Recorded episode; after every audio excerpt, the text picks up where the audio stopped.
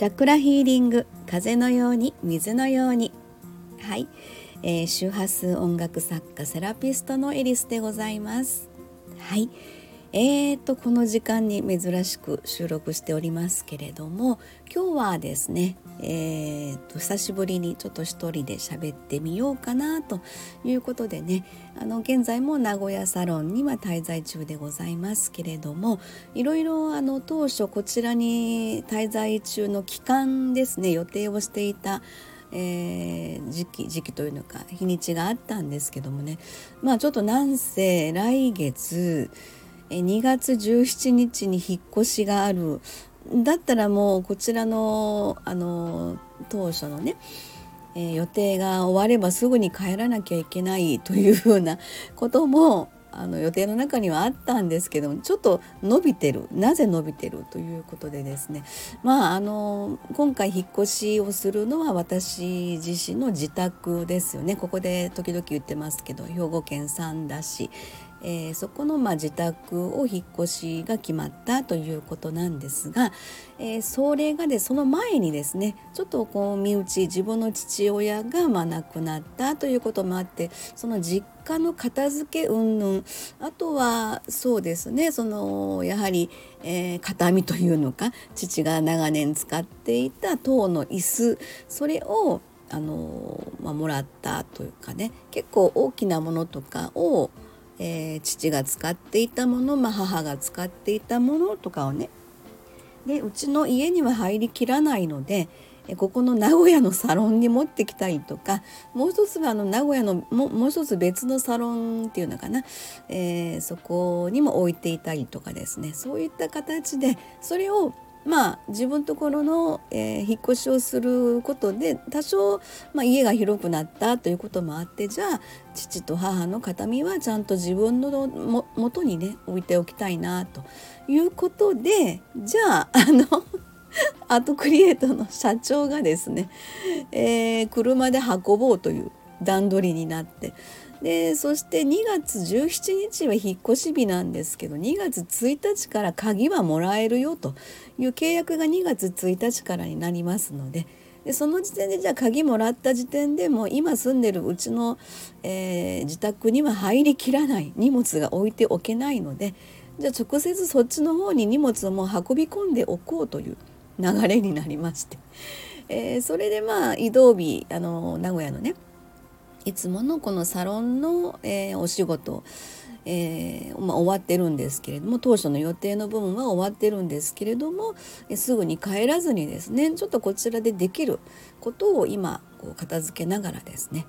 えー、それで2月1日に移動して直接その新しい方の家に荷物を運び込んでいただけるというまああのお優しい社長の言葉に甘えましてですねそんな風な流れで今ね。いてるんですけれども、えー、そんな中でですねちょっと昨今というのかもう最近長い収録が多かったので今日はコンパクトにまとめようと思いながらちょっと、前前しゃべりが長くなってますけどもちょっと思ったことがあってまあ私がですねあの最近 YouTube で結構見させてもらってるえー、まあ、霊能者の方の話とかもう仏教のことを教えてらっしゃる30年間やってらっしゃる教えてらっしゃる方とか、まあ、また別にの、えっと、ご住職の、え京都のあのお師匠さんというのかな。割とその方も霊的なところで有名な方みたいなんですけどもね。そんな方のお話とかですねいろいろ聞かせていただきながら、えー、ちょいつまみちょいつまみで自分の中でミックスしてふんふんふんみたいな感じのこう腹に落とすっていう風なそんな感じの聞き方を自分の中ではしてるんですけども、えー、その中で、えー、私自身もやっぱりこうスピリチュアル的なこととかまあ霊的なことっていうのかな目に見えないエネルギー的なこととか、まあ、チャクラっていうことを、えー、勉強してる時点でそういった目に見えない事象っていうところもすごく興味がありますし、えー、またそれに伴って、まあ、周波数音楽とかね波動的なところまで今派生してそれをお仕事にしているっていうところもありますのでもともとその仏教っていうところに興味があったんですよね。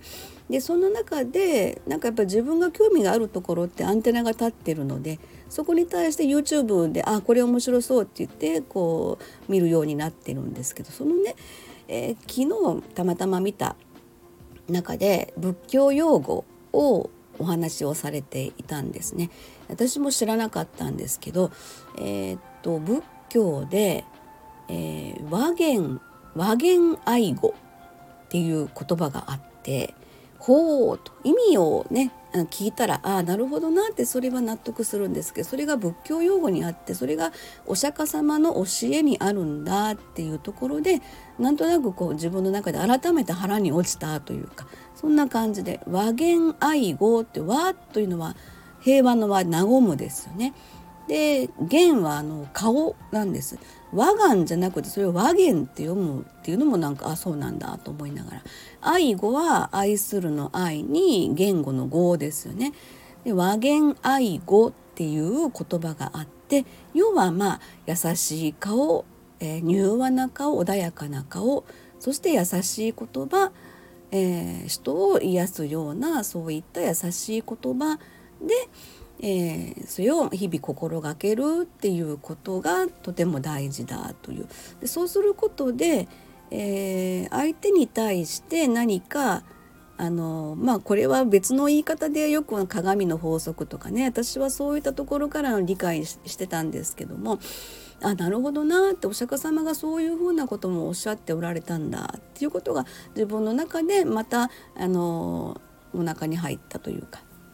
解釈があの深まったというかそんなところなんですけどやっぱりその相手の方に、えー、優しい顔で自分に接してもらいたいと思ったら自分が眉間にしわがあって怖い顔をしてたらいくらね相手の方も同じようにまあそれは同調的な波長的な感じでねなっちゃうんですけどやっぱり相手の方にそういった優しい顔になってもらいたいと思ったら自分がまずそういった、えー、穏やかな顔で接する。優しい声で相手の方に接する。っていうところがあのまずそこだよっていう、えー、和言愛語。っていう言葉がどうやらあるということでとてもなんか納得したんですよね。でそれのまあちょっとエピソード的なことをですね昨日ですねうちの社長に聞いたんで、えー、これ社長から聞いた話なんですけどね、えーと、アートクリエイトのここのサロン、まあ、すごく寒いので今まではあのエアコンをねヒーター入れてたんですけれども割とこう静電気バリバリで髪の毛ブワーってなっちゃうことがあって私はとてもホテルとか行ってもすごくあのクーラーの、え、エアコンが苦手苦手なんですよね。でそこで、えー、っと石油ストーブ灯油を買ってそれを入れて、まあ、ガスではない電気でもないで灯油を買ってきてそれでこの冬はアートクリエイトのここのサロンを過ごしてるんですけれどもその灯油が切れてまあここのアートクリエイトのすぐ隣がガソリンスタンドなんでパッと買いに行ってこれるっていうことがねあって昨日かなおとついかな買いに行かれたんですよ社長がね。でそこの一幕なんですがえーとまあ、その同じように灯油を買いに来られてた方がいらっしゃってでそこのガソリンスタンドに立ってたちょっと若いがたいのいい男の人がいたらし立ってたらしいんですね。でその人にえー、その灯油の入れ方を聞いてたのかな？ちょっとお尋ねをされてたみたいなんです。でそれすいまあのすいませんって言った時にでそのがたいのね大きな、えー、そこのスタッフさん店員さんが「えー、何ですか?」みたいな感じのちょっと何を今から僕は言われるんだ的な感じでこうなんかバリア張ったような感じになっちゃったみたいなんですね。でそしたらその時の表情って言ったらやっぱりこうグッとこう眉間にしわが寄ってな今から僕は何を言われるんだろうみたいな、えー、鎧的な感じのねそんな風に私も感じたんですけどでここのこの灯油の入れ方はどうやればいいんですか？って言って聞いたらあーって言ってここをこのボタンを押してくださいみたいな感じのことを言ってたらその聞いた方が「あそうなのね」ってここのこのボタンを押せばいいのねありがとうって言って もう柔和な顔で優しい声でその人にまあそうやって言ったみたいなんですよね。そしたらそのスタッフさんそこの店員さんがなんかすごいなんかこう恥ずかしくなってみたいな「あいえいえとんでもないです。ありがとうございます」みたいな感じのことになってたっていうふうな話を聞いたんでああんかすごくいいエピソードというか例を聞いたなみたいな感じがあったんでやっぱり私自身も、えー、そんなまあ私自身もそれを心がけていくことによってえー、人間関係とか一緒にまあいろいろ行動する。まあもちろんここのアートクレートの社長もそうなんですけど 昨日のエピソードの中でちょっと正月早々喧嘩をしたみたいな話もありましたけれどもその流れの一つとして、えー、だから今の私はすごいそれが飲み込めるんですよね。そんなこともあって。とても不思議ですけど全てはつながってる。全ては意味のないことは自分には起こらない。っていうことを改めてこの段階でえー、間もなく2月6日獅子座の満月それから2月の20日だったかな、えー、魚座新月が来るということでこのタイミングでまあ前撮りじゃないですけど自分の経験っていうところがすごく面白いなと。えー、日々やっぱり意味のあることを経験体験させていただいてるなという宇宙の摂理というのか大自然の摂理というのか人間はまあねその一部ですのでそういうところも含め感じた次第でございます。ちょっとやっぱり一人で喋っても10分過ぎちゃいました。だらだらとはい失礼いたしました。じゃあそんなことを感じた今日でございます。はいじゃあ今日は終わりたいと思います。ありがとうございました。はい失礼します。